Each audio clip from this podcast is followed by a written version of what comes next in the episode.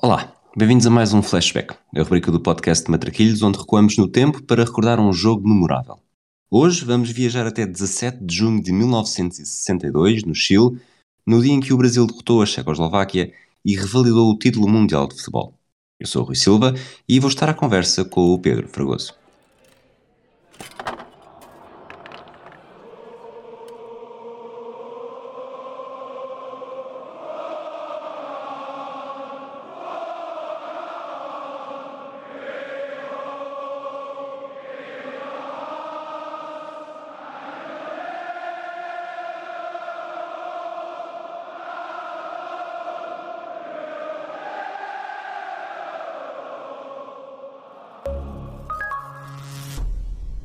Olá, Fragoso.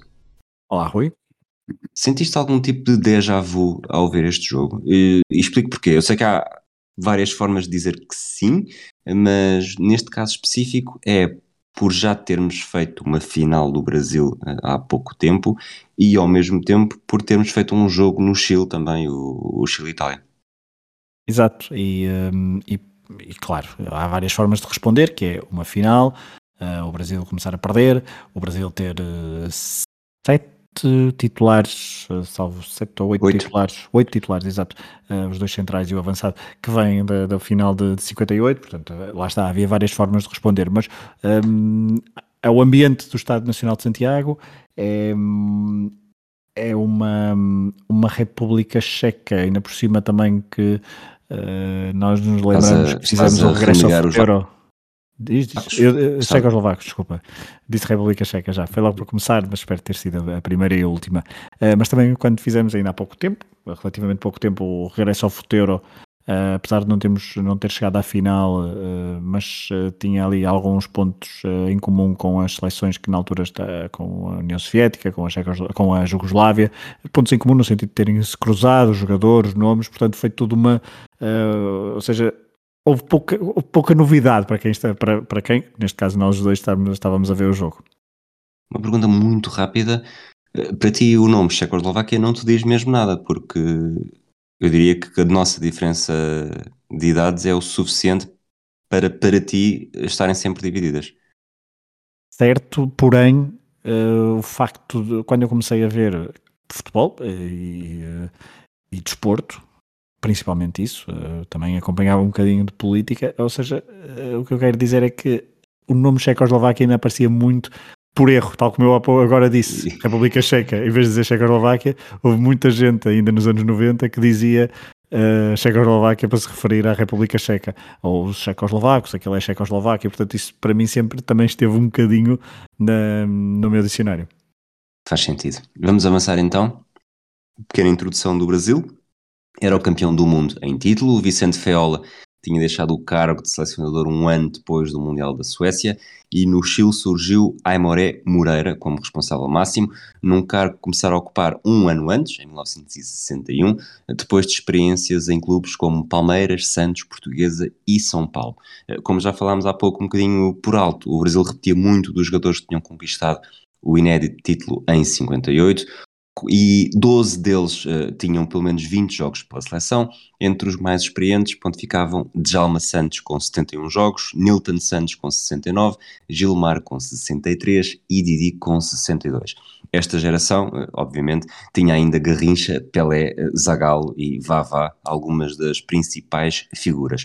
O defesa Nilton Santos era o mais velho com 37 enquanto o avançado Coutinho, uh, não o Felipe, era o mais jovem com 18. Apesar de já ter sido campeão do mundo, eh, Pelé era ainda o terceiro mais jovem da seleção, com 21 anos, e apenas mais velho que Coutinho e Jurandir. O Santos com 7 e o Botafogo com 5 jogadores eram as equipas mais representadas nas convocatórias e desde o último Mundial, o de 58, o Brasil tinha participado num grande evento, terminando na terceira posição da Copa América disputada no Equador em 1959.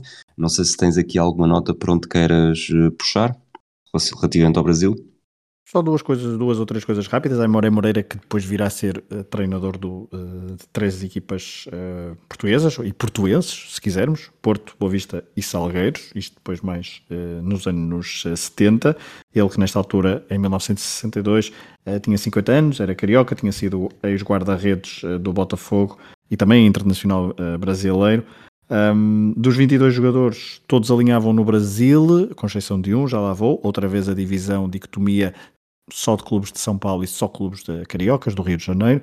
Um, havia um, então um, um, jogador que alinhava no Inter de Milão, uh, Jair, extremo direito, e um, que, era, que não jogou no, no Mundial, porque era uh, o substituto de, de Garrincha. Uh, os dois pontas direitos, uh, Garrincha e Jair, neste Mundial, deixaram de fora Julinho, que em 58 tinha abdicado de estar no, na convocatória do Brasil por estar no estrangeiro e que possivelmente seria titular, inclusivamente à frente de, de Garrincha. Desta vez, Julinho lesionou-se uh, semanas antes do torneio e não foi convocado. Ele próprio uh, retirou-se da convocatória. E é uma, o Brasil terá algum histórico de lesões, como daqui a pouco falaremos, certamente, no, de, sobre Pelé. Uh, esta equipa, falaste daquela divisão Botafogo e Santos. É verdade que o Botafogo tem tem mais impacto no 11, porque Aimoré Moreira usou praticamente o mesmo 11 ao longo de todo o torneio um, enquanto que o Santos, que estava a poucos meses de ganhar a sua primeira de duas Libertadores consecutivas, portanto o, o Santos de, de, Pelé, mas também de outros jogadores, Gilmar, por exemplo, um, era quer dizer, Gilmar e também Mauro Ramos, que está também nesta, nesta, equipa, do, nesta equipa titular, uh, era, seria a grande equipa brasileira deste, desta década, mas esta Copa América realizou-se antes da taça uh, da Copa Libertadores e da final frente ao Penharol de, Be de Bela Gutmann. Um, ainda sobre o Brasil, destaque para uh, o facto de sete jogadores novos na convocatória face a 58. Uh, em relação a nomes que, que não estiveram um, em 62 e que tinham sido preponderantes no Mundial da Suécia, uh, destaque para Orlando Pessanha, que fez na altura os seis jogos, central, desta vez não está. De Sordi teria feito cinco jogos. Altafini Mazzola, titular na final, o avançado, desta vez estava Uh, esteve no Mundial 62, mas por Itália.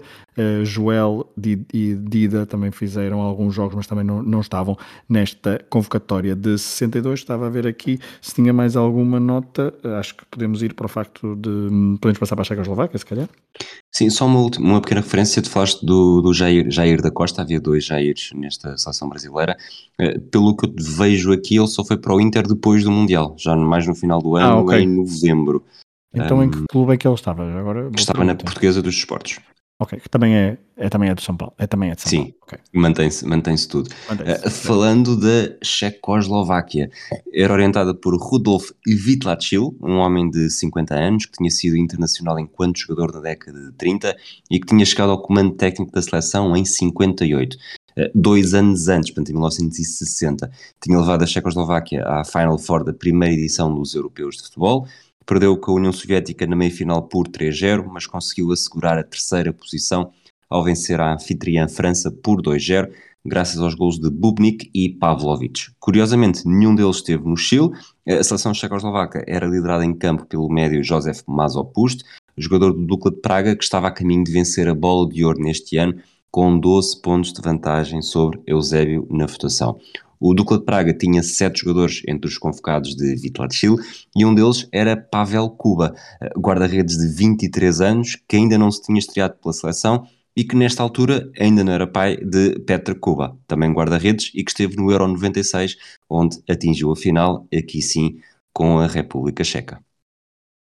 Exato. E que também deu um frango nessa final, tal como o guarda-redes, não o seu, uh, o seu familiar, uh, deu, e que daqui a pouco falaremos, uh, durante o jogo de, de frangos uh, checoslovacos em finais, neste caso de mundiais.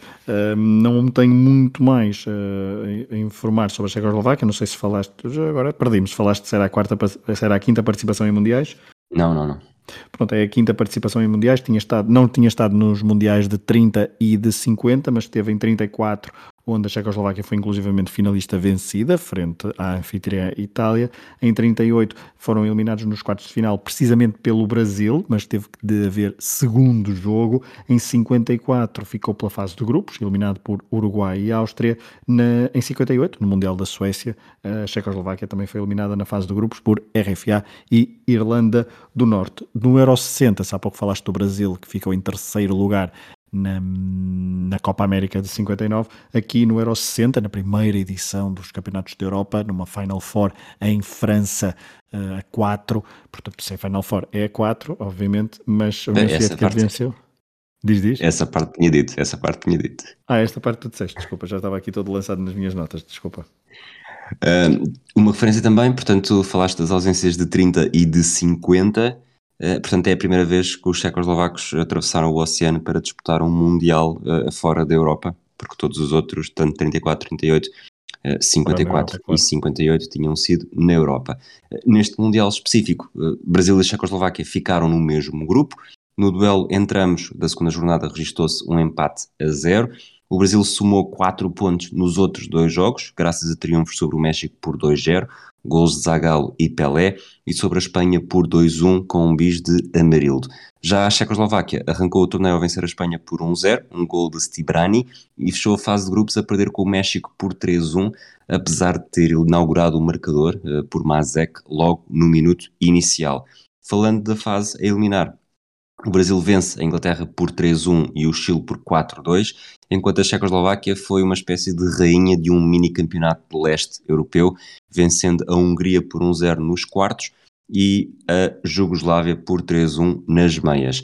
Adolf Scherer foi o herói checoslovaco com 3 dos 4 golos na fase eliminar, enquanto do lado do Screte, perante a ausência de Pelé lesionado, houve espaço para Garrincha marcar 4 golos e Vavá marcar 3. Não sei se tens alguma nota.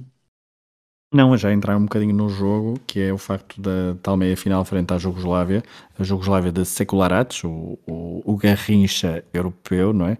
Um, uh, a Checoslováquia foi melhor, venceu por 3-1, com os tais dois golos de Scherer e, de, e outro de Kadraba, e de, de, dessa meia final, do 11 utilizado pelo selecionador para a final, só houve uma alteração, saiu Jan Lala e entrou o defesa direito Tici, um, que se estreou então no, no Mundial e em fases finais de Mundiais, mas era uma seleção então um, que estava um bocadinho em renovação, porque é verdade que tinha estado no Mundial de 58, no Mundial de 54, também no Euro 60, mas 11 dos 22 convocados estavam em estreia em fases finais, por isso também há aqui um bocadinho de renovação. Sobre o Brasil, um, não sei se já vamos por aí, mas duas notas. Há a lesão de Pelé, não sei se já podemos falar, eh, falar disso. Claro. Pelé que se lesiona na, no segundo jogo, precisamente frente à Checoslováquia, no jogo da fase de grupos em que há um empate a zero entre estas duas equipas que depois se reencontram na final de Santiago. Pelé lesiona-se nesse jogo, cumpre o jogo até ao fim, mas quase como figura de corpo presente, fica na comitiva e até uh, há uma esperança de jogar a final. Uh, aliás, houve um, uma espécie de tabu e bluff, e uh, houve meios de comunicação social a noticiar que Pelé iria jogar e os próprios checos acreditavam que isso seria possível e só Uh, confirmaram que ele não iria jogar quando não entrou em campo no dia 17 de junho de 1962. Quem entrou para o seu lugar foi Amarildo, que foi decisivo, como tu disseste, em alguns jogos. Amarildo, um dos mais jovens uh, jogadores desta, desta seleção, do Botafogo, portanto, aqui o Botafogo com muito peso, com Djalma Santos, com um, Didi, com Garrincha, com Zagalo, com Amarildo. Portanto, Amarildo integrou-se muito bem nesta equipa, é muito fácil integrar. Lá está porque.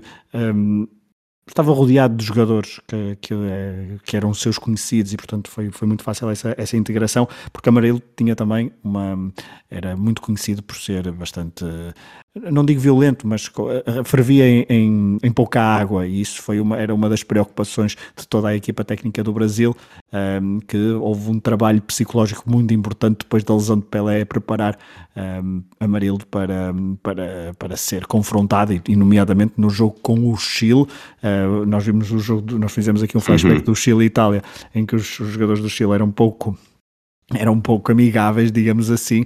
Garrincha sofreu imenso, e essa também é uma das anedotas deste, deste Mundial, porque Garrincha sofreu imenso nesse jogo, levou porrada de perna de, de, de torta direito e depois foi expulso por ter provocado, depois de levar uma porrada do defesa esquerdo chileno, deu assim um, um pontapé na bunda um, do, do, do jogador chileno e foi expulso. Uh, à partida não jogaria a final, mas uh, moveram-se mundos e fundos, todos os políticos envolvidos. A FIFA, obviamente, que queria Garrincha na final do Mundial e Garrincha foi jogar a final do Mundial, mesmo tendo sido expulso na meia-final. Segundo rezam as crónicas, Garrincha no dia da final acordou com 39 de febre e jogou febril, e isso talvez explique um pouco do que vamos falar a seguir. Uh, mas então Amarildo entrou bem, ele também era conhecido como Possesso, uh, uma alcunha dada por Nelson Rodrigues, um jornalista desportivo muito famoso no Brasil, mas uh, que também, e acho, e daqui a pouco também, também o diremos, é um dos jogadores deste, deste torneio e deste, e deste jogo em particular. Vamos então ao 11 do Brasil, que é um pouco déjà vu em relação a 58. Gilmar na baliza, uma defesa com Djalma Santos pela direita, Nilton Santos à esquerda e depois as duas primeiras mudanças, Mauro e Zózimo fizeram dupla de centrais, quando quatro anos antes tinham sido Bellini e Orlando. No meio campo, no centro, Zito e Didi, tal como na Suécia, Garrincha à direita, Zagal à esquerda, tal como na Suécia, e Vavá uh, com Amarildo ao lado, em vez de Pelé como tu disseste, e reforçando essa ideia, era um 11 já muito bem montado, com pequenas diferenças, mas que era claramente um 11 de continuidade e, e, por isso também uma das melhores equipas do mundo, sem sombra de dúvida, não precisava de chegar a esta final do Mundial para parecer isso. Claramente. Aqui a nota, algumas notas, então aquilo que eu disse há pouco, o facto de ter aqui uma coluna vertebral do, do Botafogo, dois laterais muito um, muito experientes, Nilton Santos, mais velho, de 37 anos, Djalma Santos, 33, portanto, mas bastante batido. Djalma Santos que faz o torneio todo, ao contrário de, de, de, 58, onde só fez o jogo da final, desta vez faz o torneio todo. Em relação aos centrais, Mauro um, ia, era para ser, era para ser titular. Uh, Bellini integrou a convocatória, estava lesionado, recuperou a tempo do primeiro jogo e o treinador Amora Moreira uh, até chegou a dizer que uh, Bellini ia recuperar a titularidade e que Mauro ameaçou, Mauro Ramos ameaçou sair da, da, do, do Chile, da, da, concentração onde estavam em Vinha del Mar e conseguiu então levar a sua avante e ganhou a titularidade para todo o torneio e fez dupla então com Zózimo, que é as, du as duas grandes alterações da, do Brasil de 58 para 62. Isto porque Amarildo vem aqui apenas titular por causa da ausência de Pelé, que fez então os dois primeiros jogos.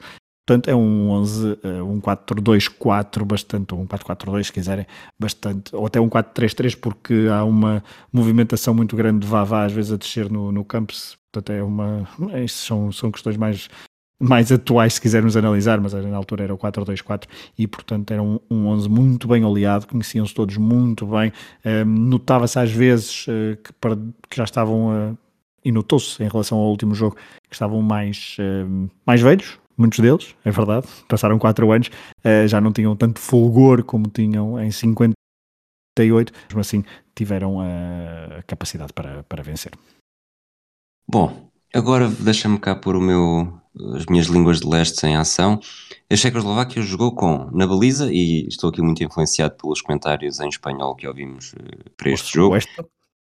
Schreif, uma defesa com Tichy, Pluskal, Populuhar e Novak, uh, meio campo com Kvasnak e Mazopust numa zona mais uh, central, Pospichal ou Pospical à direita, Jelinek à esquerda e o ataque composto por, ou um centro de ataque composto por Scherer e Cadrava. Alguma nota inicial?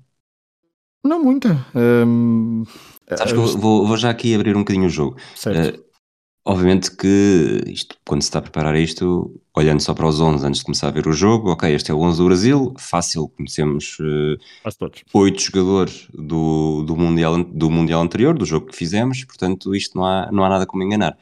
Olhando para este 11 da Checoslováquia, nós olhamos para aqui, ok, escrevemos os nomes, uh, mas oposto, ok, vou estar atento a este, mas tudo o resto é uma tábua rasa uh, para sermos surpreendidos uh, durante o jogo.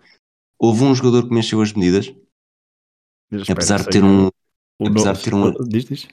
Apesar de ter um aspecto um bocado tosco e mais de contabilista do que necessariamente como jogador de futebol, mas ia dizer espero que seja? Não, estou a contar que seja o número 17, não sei se é. é o Kvasnak. Ah, ok. Sim, sim, sim, também certo, certo, ok. As outras medidas nesse aspecto. Sim, sim, também faz uma excelente exibição, é verdade, mas agora gostei da, gostei da caracterização porque ele é mesmo pouco, uh, pouco condizente com a estatura de, de, jogador de futebol. Sabes que eh, para mim ele é tão é tão identificável, é claramente o Evai Paneiro no seu estilo inconfundível, que ele faz o segundo remate do jogo. A Checoslováquia, a entrar já na, no, no jogo. A Checoslováquia, para mim, entra, para mim, acho que não, entra mesmo melhor. Tem dois remates nos primeiros 4 uh, minutos e há um segundo que parece mais perigoso, a jogada até é um pouco melhor. E, e naquele plano não se consegue perceber minimamente quem é que faz o remate, não se vê o número, a não ser que realmente te apercebas que, que foi daquele jogador que tem um estilo tão peculiar que não é igualado por mais ninguém. E foi isso que me fez perceber desde aquele momento: espera, eu já vi alguém com este aspecto aparentemente tosco uh, ter a bola há pouco. E depois foi confirmar, era o próprio Kvasnak, que, que depois acaba por fazer um jogo bastante interessante.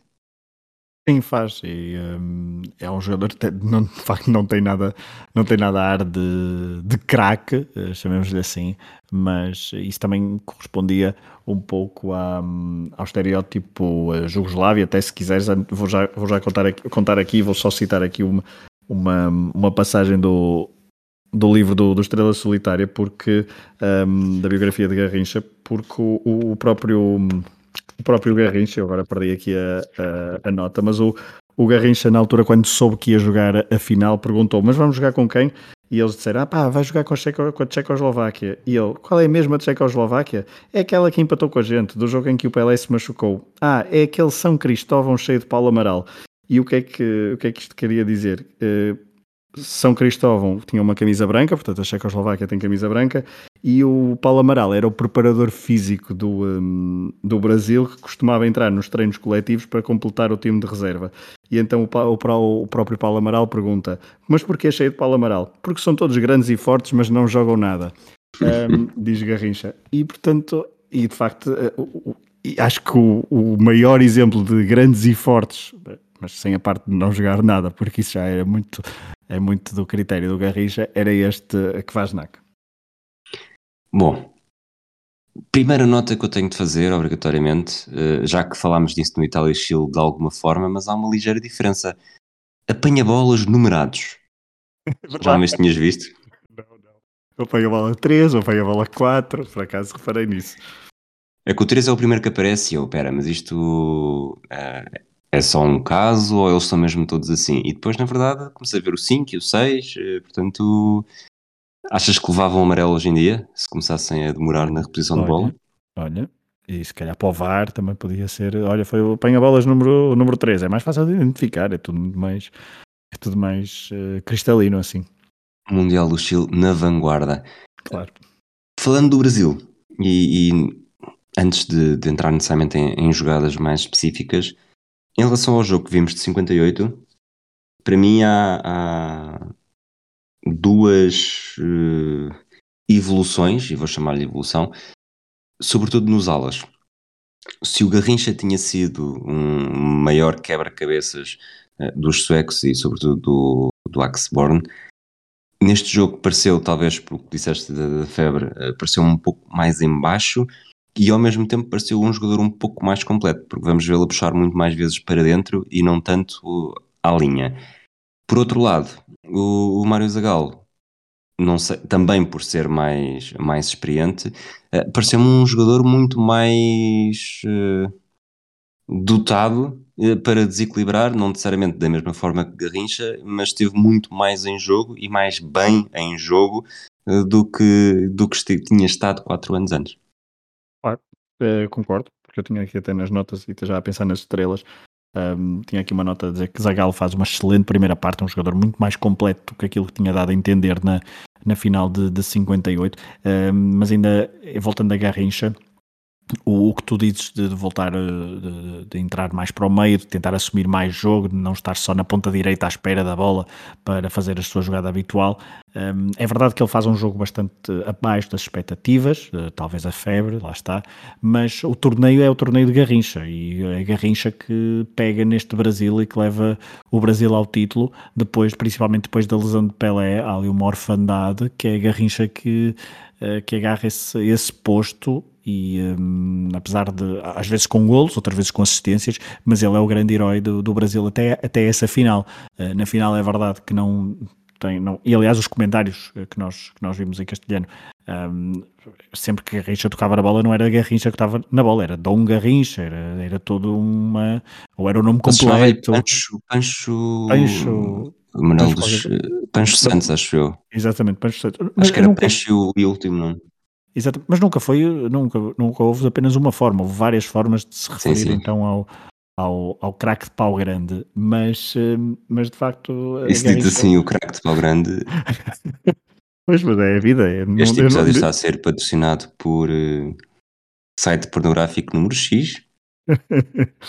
não, mas ninguém tem culpa, é de pau grande que ele é. É, é uma terra no Rio de Janeiro.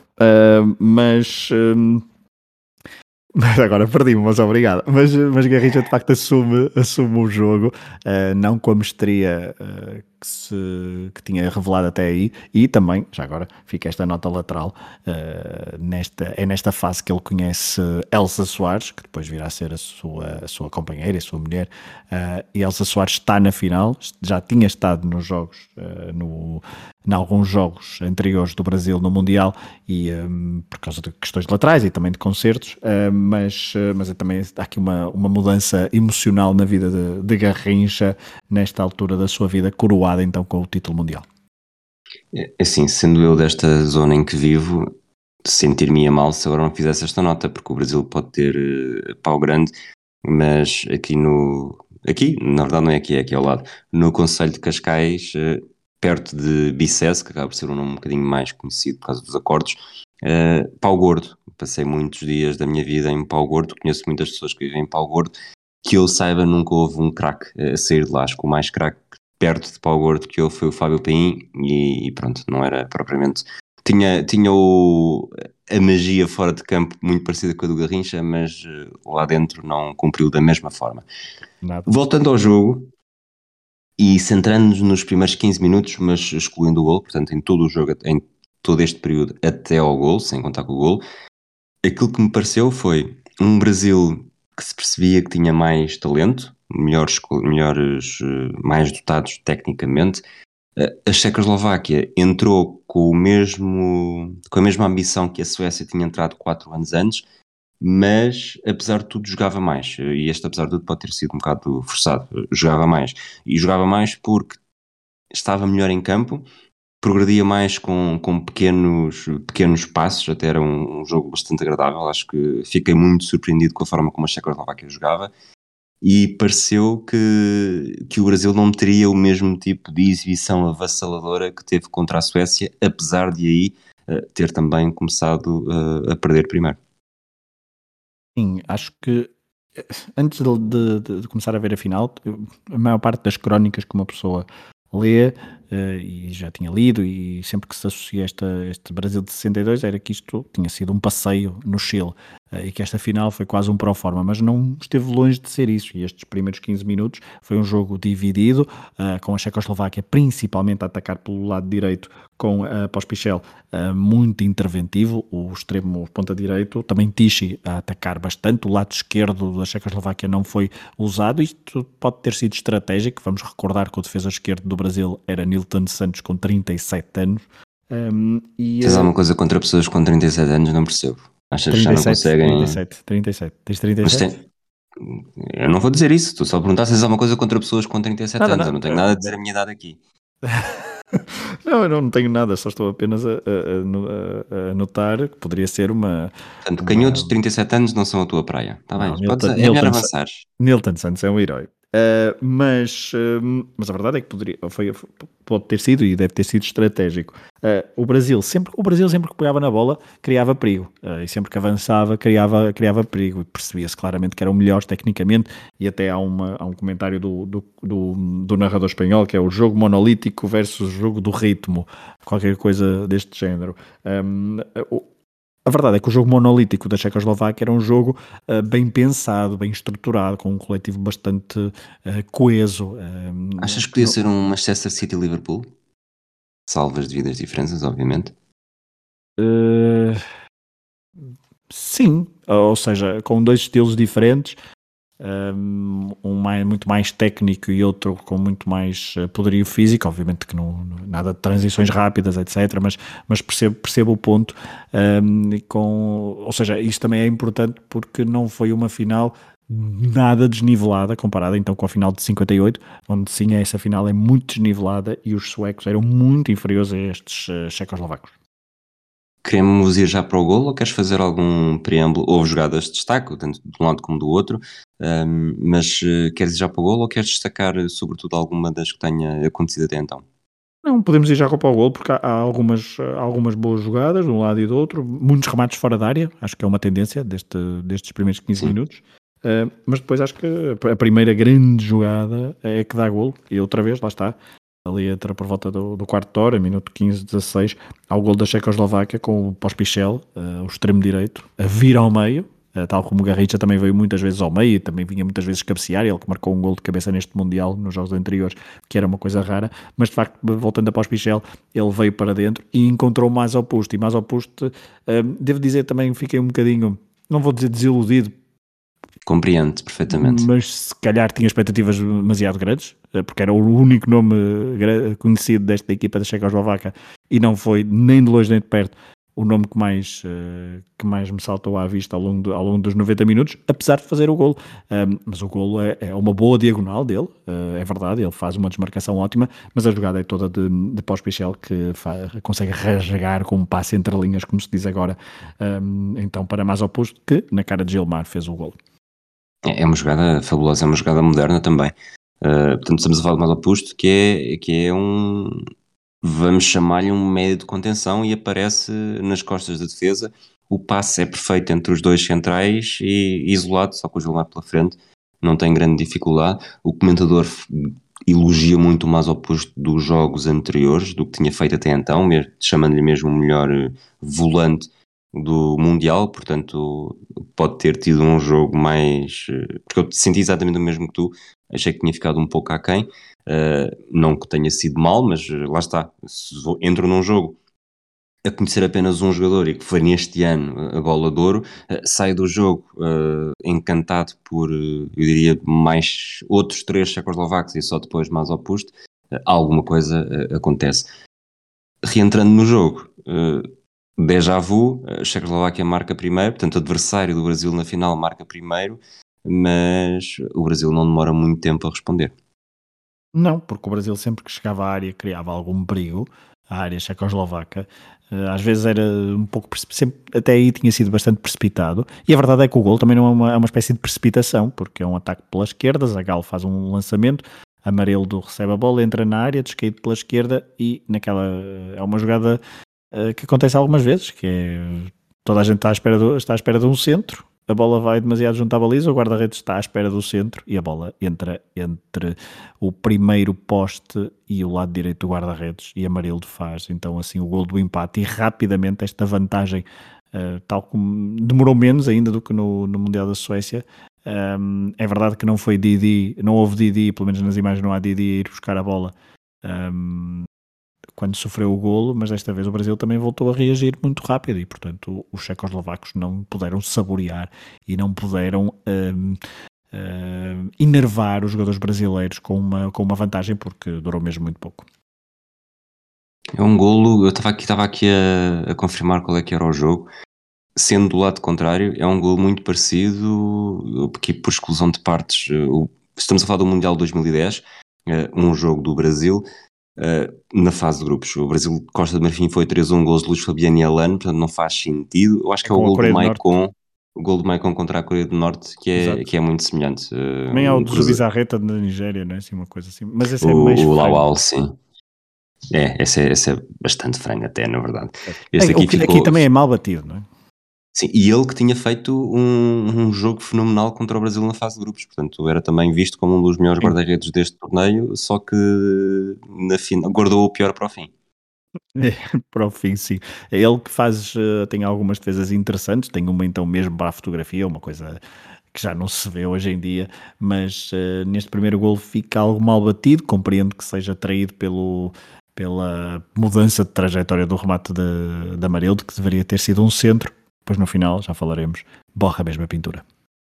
Portanto, temos aqui o Brasil a aprender a lição de, do jogo decisivo de 1950, marcar primeiro dá, hum. dá azar, vamos sofrer primeiro e, e partir para o título. Exatamente. E depois, é, é, verdade que já estamos a falar do guarda-redes aos 23 minutos, deixa-me só esta nota, há um lateral, a barreira, a barreira é muito mal feita, nunca vi uma barreira assim, já não vi, já não sabia barreiras destas.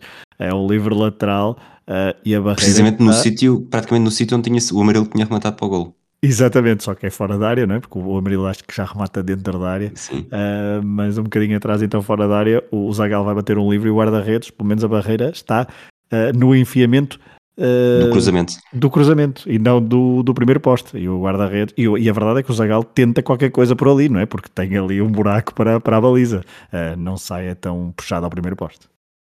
Era, tinha exatamente essa nota para falar do mesmo. Portanto, vamos, vamos avançar. Eu acho que apesar de tudo, foi um jogo bem jogado. Acho que foi um jogo bastante agradável mas olhando para as notas, não tenho aqui uma enxurrada de, de oportunidades, o que na verdade demonstra que fala-se muito que às vezes um 0-0 pode ser um jogo melhor do que um 4-3. Um, deixo para todos, para a vossa consideração, o que é que acham sobre isso, mas um jogo com golos, mesmo um jogo com golos, não precisa ter muitas oportunidades para ser um jogo muito bom. E eu até achei que este ficou ou seja, eu ia com uma, com uma expectativa para este jogo e na verdade fiquei, não tenho muitas notas, mas fiquei bastante agradado com, com o jogo todo. Sim, e acho, acho que a primeira parte ainda é um bocadinho melhor do que a segunda e tem mais lances do que, do que a segunda. A segunda tem uh, muitos momentos, uh, não digo mortos, mas em que o jogo se desenrola muito no meio campo e as, as oportunidades são muito uh, pouca oportunidade, chamemos-lhe assim. No primeiro, na primeira parte ainda vai havendo uma ou outra jogada, mas concordo em, em, uh, em geral no, uh, no que estavas a dizer. Há, há notas, mas há algumas boas defesas, há boas jogadas, mas nada de assim de muita de muito sumo para um jogo que, como tu disseste, foi um bom jogo de futebol, foi uma boa final. Uh, comparado com a final de 58, foi, acho que tem menos golos, não tem uma equipa tão poderosa, uh, apesar de ser praticamente a mesma, mas é um jogo muito mais equilibrado e dentro desse equilíbrio é um jogo onde, onde muitas vezes, uh, se não soubéssemos o resultado final, colocaríamos em dúvida se o Brasil poderia ganhar o jogo. Exatamente. Falando de oportunidades na primeira parte, eh, tenho aqui quase um, uma overdose de momentos, aqui entre minuto 27, 28, 29, por aí. Primeiro, o, Brasil, remate de Zagal, mais ou menos ao ângulo, uma defesa controlada, mas para a fotografia. Exato como disse o, o, comentador. Na resposta é a Gilmar a defender o remate de, de Jelinek. Uh, portanto, foi um bom momento, em momentos consecutivos para os extremos esquerdos das duas equipas. Uh, e depois, pouco tempo depois, um livre em posição frontal para o Brasil. O Didi pega, pega forte e, e o Schroef com uma defesa difícil para a frente. Depois a bola ainda anda ali a passear. Mas eu até, desculpa, eu, até, eu até fiquei com a ideia que a bola tinha ido primeiro ao poste. Eh, porque o remate é mesmo bastante poderoso. É um remate de folha seca de, de Didi, que era especialista nesse tipo de lance. A bola está, o, o livro é bastante perto da grande área, mas uh, é uma, uma excelente oportunidade. Depois, o jogo adormece um bocadinho até ao intervalo. Sim, uh, o Brasil neste, neste, lá está na primeira parte utilizou muito, muito o lado esquerdo. Não temos falado praticamente de Garrincha e vamos falar mesmo muito pouco. Sempre que Garrincha tocava na bola, tentou ali duas ou três uh, dois ou três lances, foi à linha duas ou três vezes, mas nada de especial. Nesta primeira parte, de facto, Zagal muito em jogo, uh, até o intervalo, como tu disseste. Há uma, há uma espécie de adormecimento, há uma, há uma, há uma, há uma boa oportunidade para que Vaznak, o tal, o teu, tal teu amigo, depois de um uhum. cruzamento de, de Tichi, ele cabeceou, mas foi ao lado. Mas de facto, um, há um lance também importante que é com Nilton Santos, lá está, o veterano, mas com muita velocidade a conseguir impedir uh, que um, Pós-Pichal chegasse à bola e ficasse isolado na cara de, de Nilmar.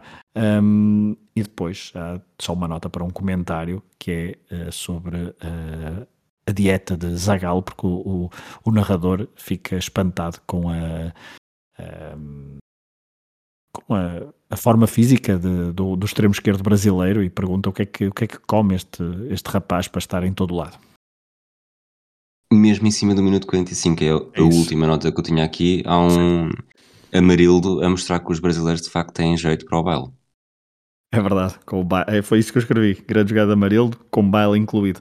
Um, há um, o remate sai ao lado, mas uh, é, foi, era nestes momentos que se, que se, percebia claramente que os jogadores do Brasil eram diferentes dos jogadores da Checoslováquia. Exato. Um, e, e tinham outro tinham outra técnica, tinham, aliás, tinham muita técnica comparado com, com os seus adversários e que essa técnica em algum momento haveria de, de sobressair. E, e pronto, estavam com algum azar nesta primeira parte, o remate às vezes ou ao lado, ou o guarda-redes defendia, mas eh, com alguma insistência haveriam de chegar lá. Entramos na segunda parte e, como tu disseste há pouco, a primeira é, acabou por ter mais oportunidades do que a segunda. Na segunda, até ao. Vamos falar até ao momento do gol do Brasil, que chega aos. O 2-1 chega aos 69 minutos. Eu só tenho duas notas, uma aos 54 e outra aos 67. Estes minutos são sempre um pouco arredondados porque fazemos contas em cima do joelho enquanto vemos o, o, os lances ambos com Garrincha, e que se notava que o Garrincha estava a ter cada vez mais bola, a tentar fazer as coisas cada vez mais sozinho, talvez por aquela pressão de ser ele a carregar este Brasil às costas, e, e no segundo momento, aos 67, portanto aqui já estamos a falar bastante pouco tempo antes de, do gol do Brasil, é, é, a jogada em que ele lá está, em vez de procurar a linha e fazer sempre a mesma, a mesma finta, flete para o meio remata com o pé esquerdo em arco, uh, com a boa defesa do, do aqui. Concordo com tudo. Uh, tenho poucas notas até esse, esse, esse lance. Há uma defesa de, de Gilmar, ali por volta dos uh, eh, 60 e poucos também.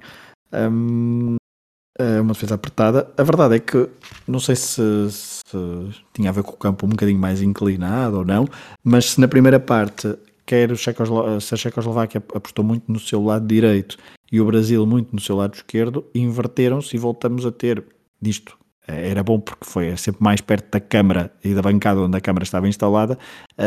Desta vez, na segunda parte, a Checoslováquia apostou muito mais no lado esquerdo e o Brasil no lado direito, acho eu. Acho que Zagal, por exemplo, na segunda parte caiu bastante de produção um, e o próprio Pospichal também um bocadinho, um bocadinho e, e vimos mais, um, como é que se chama o extremo esquerdo? Agora perdi, Jelinek, não é? Jelinek, sim. Jelinek, e, e vimos mais Garrincha, lá está, mesmo que tenha vindo para o meio. Mas sim, mas uh, notou-se, eu, eu senti o Brasil no início da segunda parte com mais intensidade, com mais vontade e com aquela.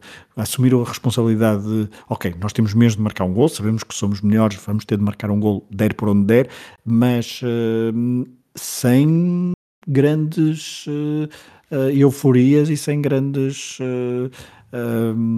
com algum receio, aliás, de perder a bola e sabendo que os checoslovacos poderiam, em algum lance, encontrar o golo. Por isso, e acho que sim, acho que chegamos agora ao, ao momento do golo, um, que é um gol também um bocadinho, não vou dizer contra a natura, mas é uma, uma espécie de, de contra-ataque e a provar um bocadinho o veneno que os checoslovacos de vez em quando tentavam impor no jogo. Avança como Zagal.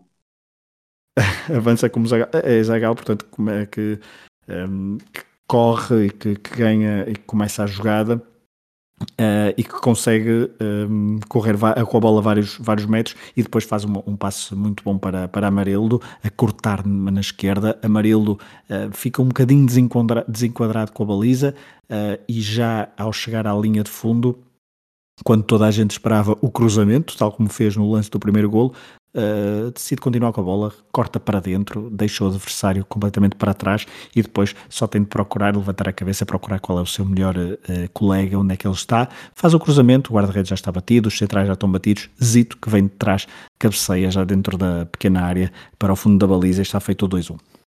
Brasil, como tu disseste, com mais vontade, e se, se a Checoslováquia esteve bem, para mim esteve bem durante todo o encontro, sentiu-se um pouco aquele decréscimo que já se tinha sentido com a Suécia em 58, que é a Suécia entrou com toda a energia e chegou ao final do jogo.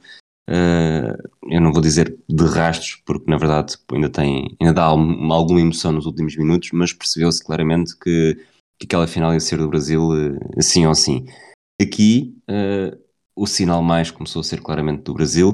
A Checoslováquia caiu, mas não caiu assim tanto, apesar de não ter necessariamente momentos de perigo. A não ser que queiras falar do que aconteceu uh, por volta do minuto 74. Não sei se sabes onde é que eu estou a querer chegar. Uma excelente decisão do árbitro a cumprir a regra bola na mão e não mão na bola? Isso.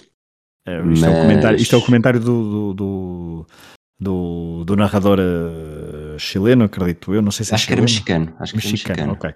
Um, uh, portanto, em, em, em, na língua de Cervantes, como ele às vezes diz, uh, é um penalti não marcado, não é? Jalma Santos, a bola vai claramente à mão. Isto hoje em dia seria claramente penalti, porque está com o braço ostensivamente numa posição onde não é a posição natural do corpo, está a, sua volumetria impede a bola de ir para a baliza. mas, Parece o Pedro Henriques na TVI depois dos jogos. Obrigado. Isto é uma referência uh... antiga, porque eu já não vejo essas coisas, mas acho que eh, pelo menos há 5 anos tínhamos Pedro Henriques depois dos jogos. Sim, é provável que ainda, que ainda lá esteja. Uh, mas agora deve ser um, um outro. Acho que agora está na Sport TV, por acaso. Pronto. Uh, mas, um, mas sim, mas eu só para dizer, sem, sem falar deste, deste lance, acho que a Checoslováquia, em relação ao que estavas a dizer, nunca conseguiu pegar no jogo, ou seja, sofreu 2-1 e nunca disse assim, ok, agora vou pegar no jogo, vamos tentar uh, 2-1 o 2-2. Isto porque o Brasil percebeu também, e não, e não fazia parte do seu ADN, deixar a iniciativa do jogo ao adversário, e porque era melhor, e porque a Checoslováquia não estava a conseguir mesmo uh, esse, esse ascendente claro e total para o último terço da partida. Por isso, obviamente que há ali a, aquele lance, uh, não sei como é que era a interpretação desta regra em 1962, uh, eh, mas o árbitro estava muito bem posicionado. Eu acho que acabaste por tocar no, no melhor argumento de todos, ou na melhor ideia de todas agora nesta, nesta tua penúltima frase, que é, nós temos de, de analisar este lance uh, aos olhos de 1962, e, e o penalti por mão na bola, bola na mão, tem evoluído bastante ao longo das décadas, e hoje, uh, ao vermos este jogo, ou em 2022 a vermos este jogo, eu acho que não há dúvida nenhuma que este lance seria marcado penalti em todo lado, mas houve de facto uma era em que bola era uma coisa, bola na mão era outra, eh, não havia discussões sobre. Havia um bocadinho de discussões sobre intenção, eh, na altura também, mas não havia isto do amigo, está bem, não tiveste intenção, não meteste, não houve um gesto ostensivo para levares eh, a mão à bola, mas tinhas a mão, o braço num, numa posição que acaba por, uh, por influenciar claramente a trajetória da bola e a bola até se não na direção da baliza, uh, lá perto. Portanto, o meu, a minha conclusão é, e se, se de facto, imagina, quando são atrasos ao guarda-redes, é uma regra que mudou tão radicalmente e que toda a gente sabe que mudou, que mesmo que gere confusão, nós já, nos, já estamos habituados a que aquilo não seja falta, nestes momentos de penalti eh, é muito mais difícil interpretar aos olhos da altura. Portanto, o meu veredito final é penalti em 2022, sem dúvida nenhuma. 60 anos antes é bastante possível, até pelos comentários, que o árbitro tenha estado bastante bem. Sim, é, é isso. Não, não, tenho, não tenho muito mais a acrescentar. Até pelo comentário, que é um comentário uh, da época, uh, e porque a certa altura ele diz que vocês já sabem o resultado do jogo, mas nós aqui estamos a, a comentar em, em, direto, não sabemos o que é que vai acontecer nos próximos minutos.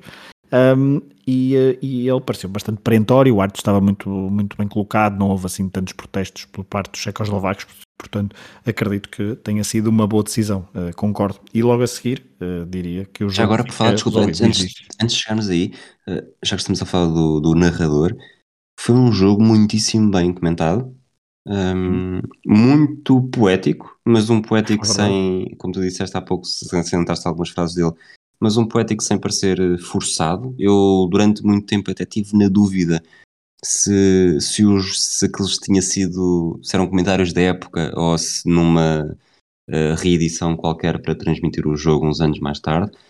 E há um momento, logo nos primeiros minutos do jogo, acho que ele está a falar, acho não, está a falar do Amarildo, porque pronto, o Amarildo era, estava aqui a jogar no lugar de Pelé, não era, não era dele, e ele fala uh, de medo cénico, que é uma expressão que se vai tornar muito famosa no final dos anos 80 uh, eh, no Santiago Bernabéu, mas já temos aqui no Mundial de 62 um comentador mexicano a falar de medo cénico sobre Amarildo na final do Mundial.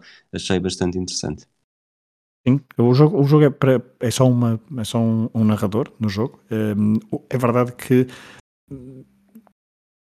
o ritmo do jogo também é diferente do, do, do dos jogos de, hoje em dia e, portanto, permite uma, um, uma forma de, de, narrar diferente, mas uh, é poético, como tu disseste, sem ser forçado, sem ser uh, pedante, tem referências uh, bastante interessantes, tem frases bonitas do ponto de vista estilístico e é uma ótima forma de acompanhar o jogo. Uh, de facto, naquela altura, um, logo no início, não, fica sempre a dúvida se é uma, um, uh, um comentário da época ou não, mas depois há certas referências temporais, uh, forma, referências linguísticas que se percebe claramente que ele estava a ver o jogo.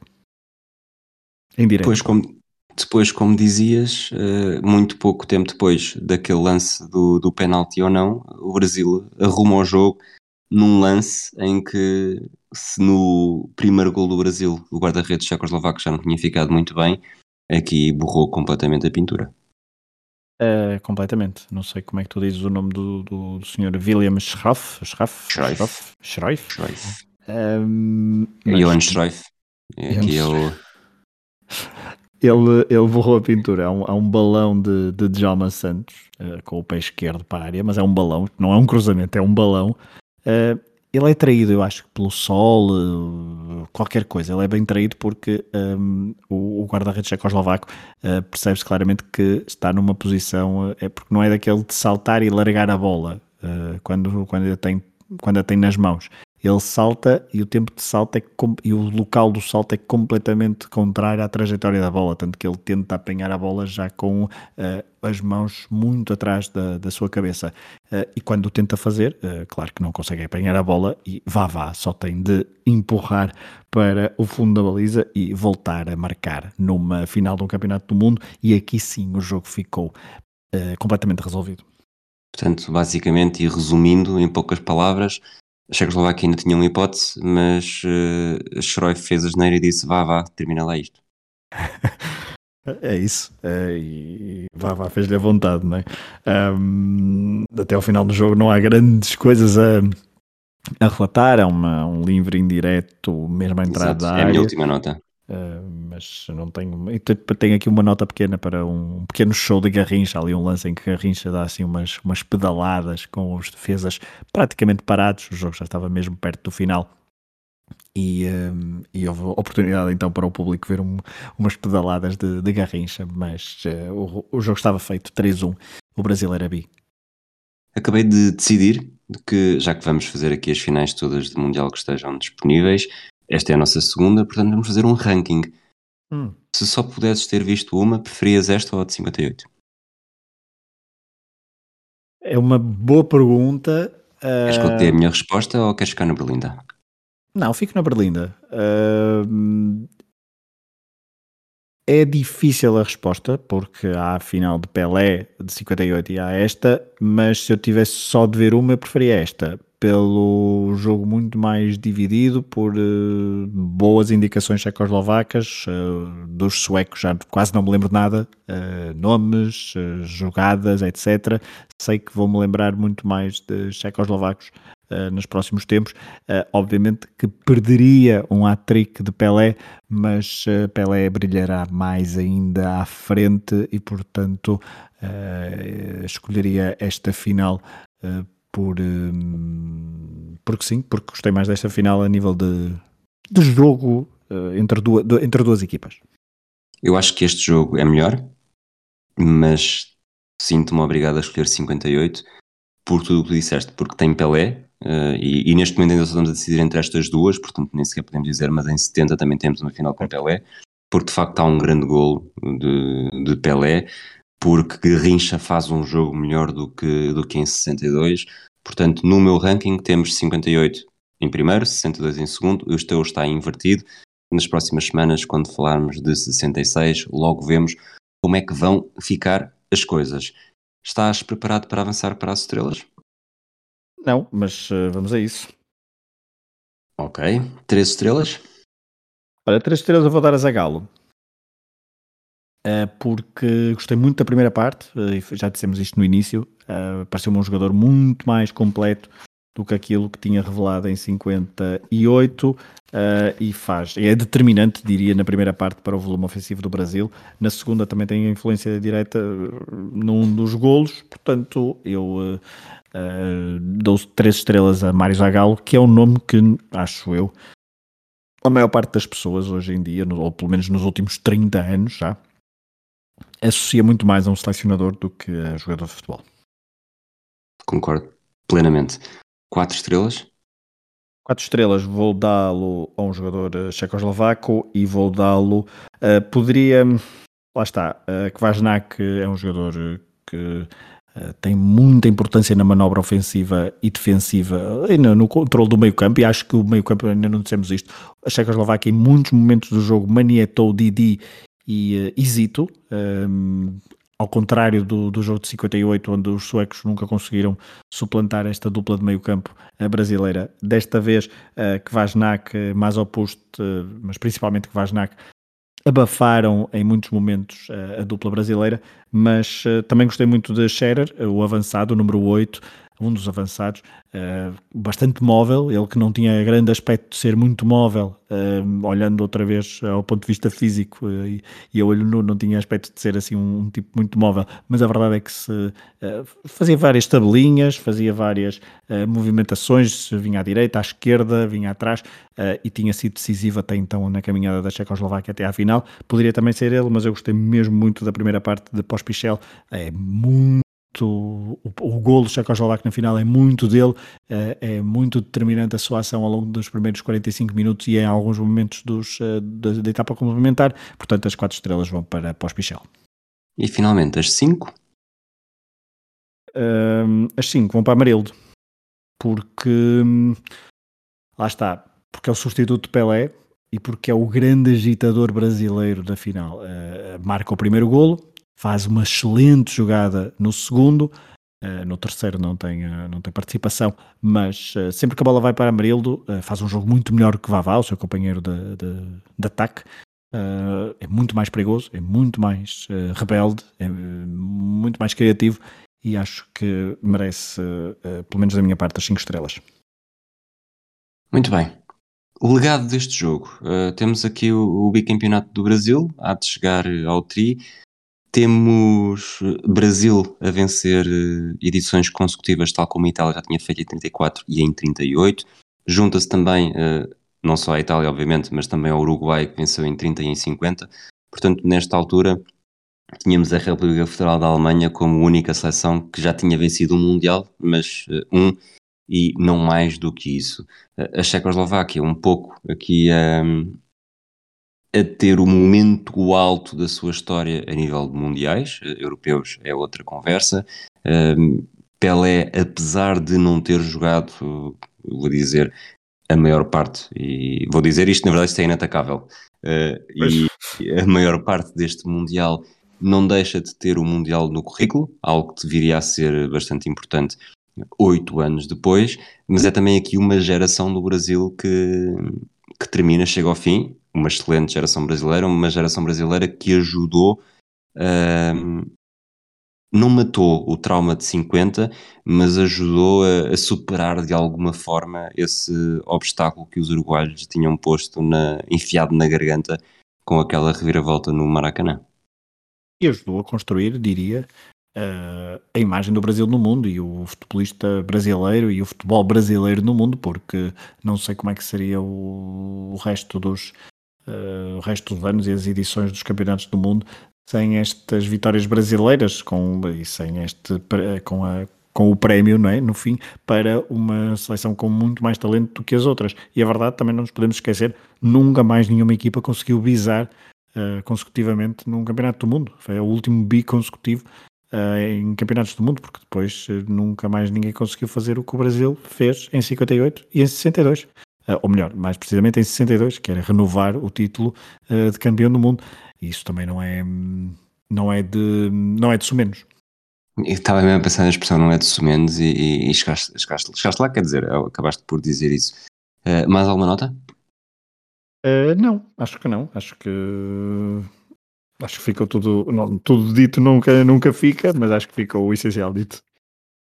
Muito bem, então terminamos este eh, flashback da final de 62. Uh, eh, não, os nossos flashbacks agora não são necessariamente exclusivos de mundiais, mas obviamente que até ao Mundial do Qatar vamos continuar a avançar uh, pela, por estas edições, tentando acompanhar também o, a travessia para o deserto, em que fazemos quizzes eh, sobre as várias fases finais, portanto 62 está fechado. Vamos começar a falar de 66 num dos próximos flashbacks. Esperamos que tenham gostado destes. Um abraço fragoso, um abraço a todos aqueles que nos ouvem. Até à próxima. Um abraço, até à próxima.